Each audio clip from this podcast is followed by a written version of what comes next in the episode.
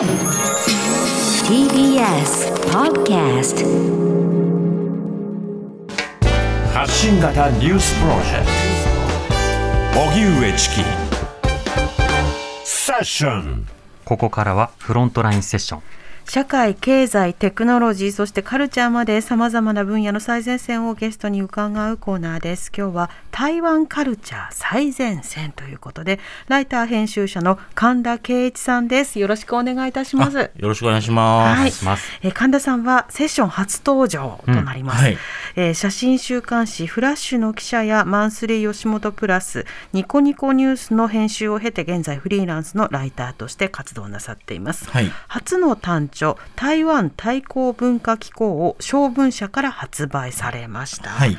ということで今日は台湾への旅を通じて見た感じた台湾カルチャーについて伺っていきます、はい。こうしたご時世なのでねその安全保障的な観点からよく台湾有事の注目されたりしますけれどもそうですね。その台湾を隣人と思うにはやっぱり文化の交流って重要となるわけですね、はい。この台湾文化については神田さんどういったきっかけで興味をお持ちになったんですか？あのですね、まず、台湾旅して、あのまずハマったんですけれども、はいそれまでは、あの、台湾に全然興味なかったんですよ。うんうん。で、あのバックパッカーではい。結構、と東アジアとか東南アジア旅してて、最後に残ったのが台湾っていうぐらい、そんなにあんまり興味がなかったんですね。うん、いつぐらいにバックパックされてたんですか？2011年ですね、台湾にさ、初めて行ったのは、はいはい。で、2011年でまだ台湾ブーム全然来る前で、で、行ったらですね、はい。まあ、あの、サブカルチャーとかカウンターカルチャーが結構豊富にあって、それでびっくりして、で、通うことになって、はいまあ、その辺からハマっていったって感じですうね。ん、これ本のタイトルが台湾対抗文化。このはい対抗文化というのは、いわゆるカウンターカルチャーそうですね。なるわけですはね。い。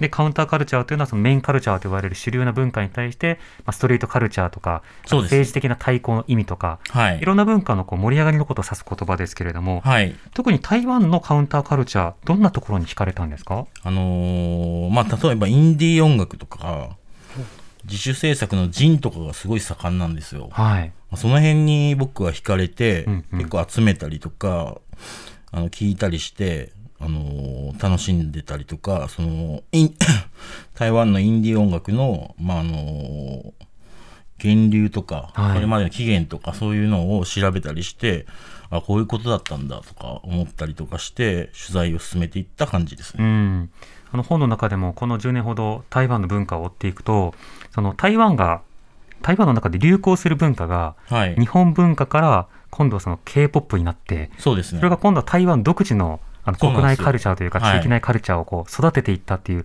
結構ダイナミックな変化があるんですね。そうそう、そうなんですよね。うんだからちょうど僕が行った時が過渡期っていうか、はい日本文化から吸収してオリジナル文化を作っていくっていう感じの時だったんで、えまあそれをずっと定点観測していきたいなっていう意味でも、まあ通い出したっていう、えうん、そういう感じですね。特にこの台湾この10年間では例えば中国との距離をどうするのかとかあとはやっぱりその台湾の中でもその同性婚とかをどうするかとか、うんいろんなことでの議論というのが本当に集中して起きていたタイミングですよね。はい。もう結構、その辺は本当に台湾の中でも、あの、揺れてましたね。うんうん、そうした台湾の文化はうん文化的にじゃあ中国文化などと距離の取り方や親しみそのあたりはどうですか、あのーインディーズ文、インディーズ音楽で例えると、はい、結構台湾って人口が少ないんですよ。2400万人ぐらいしかいなくて、うん、まあ、インディーズ音楽は、まあ、国内だけでは食っていけないんですね。確かに市場が小さいから。はい。それで、あの、中国に進出するバンドとか結構多いんですよ。へえでも、あの、まあ、そういう中国への感情とかいろいろあるので、はい。あのー結構その歌詞、歌詞がその政治的な歌詞っていうのを結構避けることが多くなってるんですね。うん。でも台湾のインディーズ音楽って結構最初は反権力みたいなそういう感じで始まってるんで、政治的な要素がすごい大きいんですよ。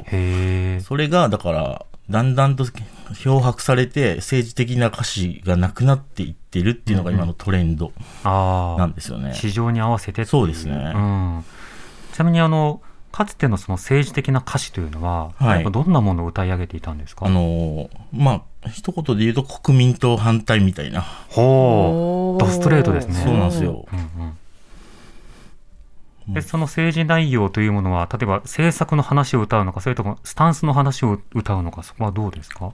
両方ですね。へえもうかなりストレートな歌詞とか結構ありますね。へえ日本だとその政治の話を歌うということ自体が少しまあ少ないような印象はありますけれどもそうですね。さまあね、あの音楽に政治を持ち込むなみたいな論争もあったぐらいなんで、えーはいそうですけど、台湾は本当そこはないんですよね。うんなるほどはい。またジンであるとかさまざまなはい。ミニコミのね、うん。発信も多いということですけれども、はい。目についたのはどんなジンがすられてたんですか？ジンは、あの、面白かったのが日本についての特集ばかりをするジンがあっへて、ー。サンマっていうジンなんですけど。サンマお魚の、はい、そうです、そうです、そうです。それが結構、なんか台湾人の切り口で日本を語るっていう人で、それは結構面白かったですね。えー、どんな記事が載ってたんですか？例えば、あの、午後9時以降のに東京っていう特集とか、へえ なんか、台湾人からすると東京って夜が、夜が暗いっていうか、うん。あの店が閉まるのが早いっていう印象らしいんですよ。わかるまず台湾は眠らない街感ありますけど、はい。よく日本でね眠らない街東京っていうけど、うん。東京都民としては結構眠る街と行く店がないっていうことがしばしばあるんですけどでも台湾から比べるとやっぱりそれは露骨に顕著なんですね。そう、台湾の、台湾人で酔いっぱりっていうかもう、はいはい。夜市とかも、まあ、2時、深夜2時とかまで空いてるし、子供も歩いてますよ夜。そうそうそう。深夜とか。そうなんですよ。だから、その、東京の9時以降の東京でも面白い店はあるよみたいな、そういう特集を組んだりとかしてて、結構独自の、本当に、だから日本人が気づかない視点で、うんうん。日本を特集するっていう雑誌があって、それ結構面白かったです、ね。ああ確かに。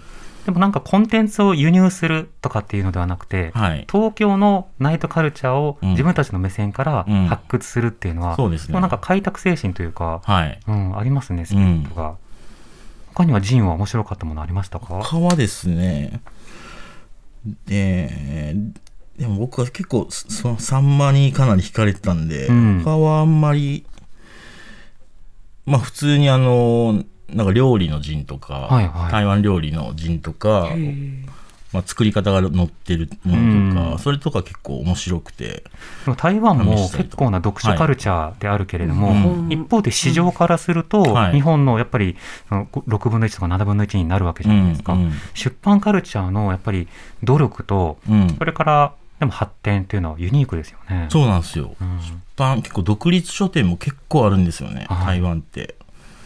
で読書人口も結構あって、うんだから結構だから盛り上がっているんですよね、うん。アートブックフェアとかもあったりして、はい、あと翻訳も頑張ってますよね。そうなんですよ。日本の作家さんの本も多く翻訳されて、はい、で台湾の書店に私行ったらみんな店に座り込んでじっくり本読んでいらっしゃって、うんうんうん。で台湾の方にいたらいや結構あれだけど日本に来てみんな座んないことに驚いたみたいな。そうそうそう。そうなんですよね。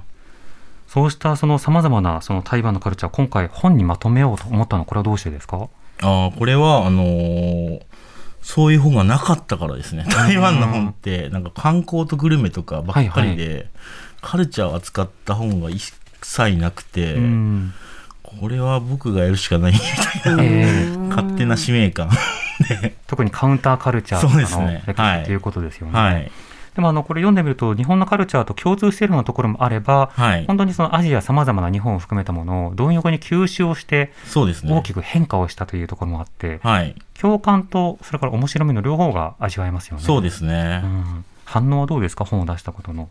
あ、反応は結構あのー良くて、うんあのー台湾か、台湾のことを好きな人とか、台湾のことを本に出してる人とかから結構反応があって、うん、こういう本が欲しかったとか言あってくれて、ここまで手が回らなかったとか。そうですねうんうんやられたみたいな、そういう感じがあって面白くて、うん結構嬉しいですね。うん、それはでも著者としてはもう嬉しい反応ですよね。そうですね。うんはい。